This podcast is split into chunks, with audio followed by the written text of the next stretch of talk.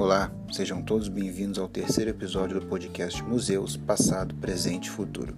A instituição que abordaremos hoje é o Real Gabinete Português de Leitura. Falaremos brevemente sobre a história da instituição e um pouco de seu acervo. Trazemos também uma importante entrevista com uma especialista, alguém de dentro do museu. Vamos lá?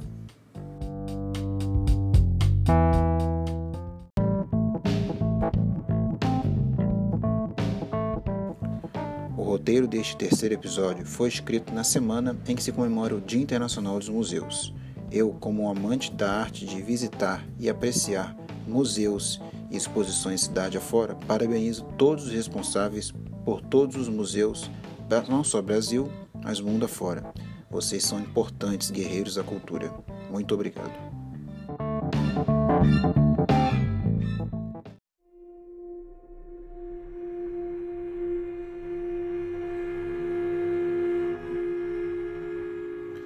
A história da instituição. Fundado em 1837 por um grupo de portugueses imigrantes, o Real Gabinete está localizado na Rua Luiz de Camões, centro do Rio, desde 1887. Sua arquitetura é inspirada na Torre de Belém. Em 1906 recebeu o título de Real, por decisão do rei de Portugal, Dom Carlos. O local possui um centro de estudos e um polo de pesquisa, além de um mobiliário no estilo manuelino, característico do período da Renascença mantido por sócios, com renda de imóveis e uma colaboração do governo português. O discurso de abertura do Real Gabinete Português de Leitura foi feito por Joaquim Nabuco, famoso político, historiador e jornalista.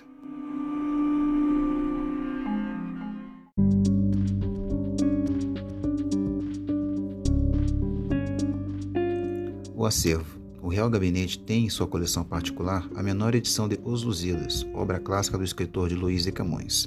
Também conta com obras de Camilo Castelo Branco, outro famoso escritor.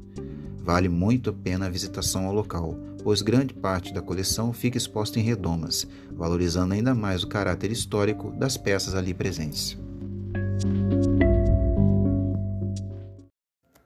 E para falar da importância histórica, acadêmica e a percepção do local pelo público, eu convido Rose Boaventura, integrante da direção do Real Gabinete Português de Leitura, e já emenda a primeira pergunta. Rose, qual a importância histórica do Real Gabinete como herança portuguesa para a cidade do Rio de Janeiro? Qual a importância histórica do Real Gabinete Português de Leitura como herança portuguesa para a cidade do Rio de Janeiro? Bem, o Real Gabinete Português de Leitura foi criado para ajudar na educação e ilustração dos portugueses emigrados no século XIX. A sua biblioteca logo se destacaria na cena cultural do país, procurando concentrar todo o legado cultural de Portugal. Mais do que o patrimônio material representado pelo seu monumental edifício sede e pelo acervo, há que considerar a dimensão do conjunto de bens imateriais, a significação histórica e o que poderíamos chamar de legado espiritual.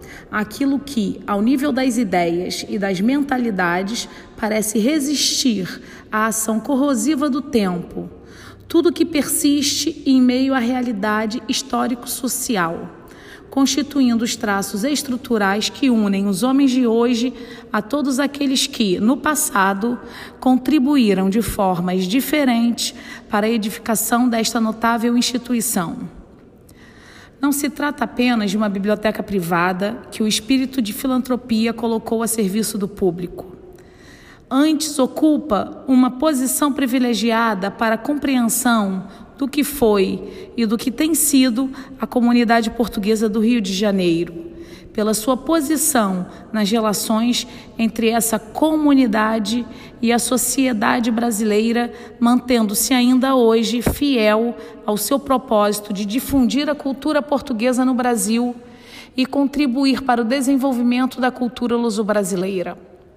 Através de uma portaria do secretário de Estado de Educação e Cultura, o governo do estado reconheceu, em 5 de setembro de 1970, a importância histórica e cultural do Real Gabinete Português de Leitura, ao realizar o tombamento do edifício sede e do acervo bibliográfico e artístico, como medida de proteção, assegurando a intocabilidade e o respeito, não só ao seu funcionamento, como ao valor arquitetônico e ao conjunto artístico, sem receio de ser atingido por futuras e eventuais transformações na área em que se encontra. E como se dão os trabalhos acadêmicos no local, o dia a dia dos estudantes e o apoio financeiro à instituição? Como se dão os trabalhos acadêmicos no local e o dia a dia dos estudantes? As atividades acadêmicas são realizadas pelo Centro de Estudos através do seu polo de pesquisas luso-brasileiras, o PPLB, que promove cursos de extensão, palestras, seminários, colóquios e outros projetos, inclusive o intercâmbio e a colaboração recíproca com entidades e universidades nacionais e estrangeiras. As atividades de alunos e pesquisadores se dão no salão de leitura, onde tem acesso ao acervo ou no âmbito das atividades culturais realizadas pela instituição. Para a gente finalizar, você percebe um maior ou menor interesse do público local pelo que o Real Gabinete tem a oferecer em termos de cultura para o povo carioca e os demais visitantes?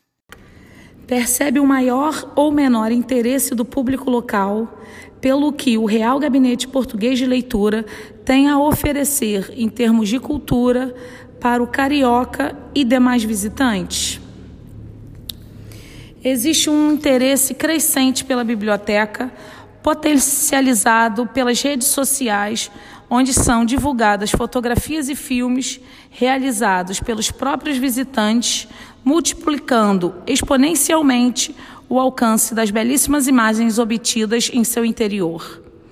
Isso gerou o crescimento acelerado do número de turistas, em contraste com o decréscimo do número de leitores, que hoje têm acesso a um sem número de fontes de pesquisas digitais disponibilizados via internet.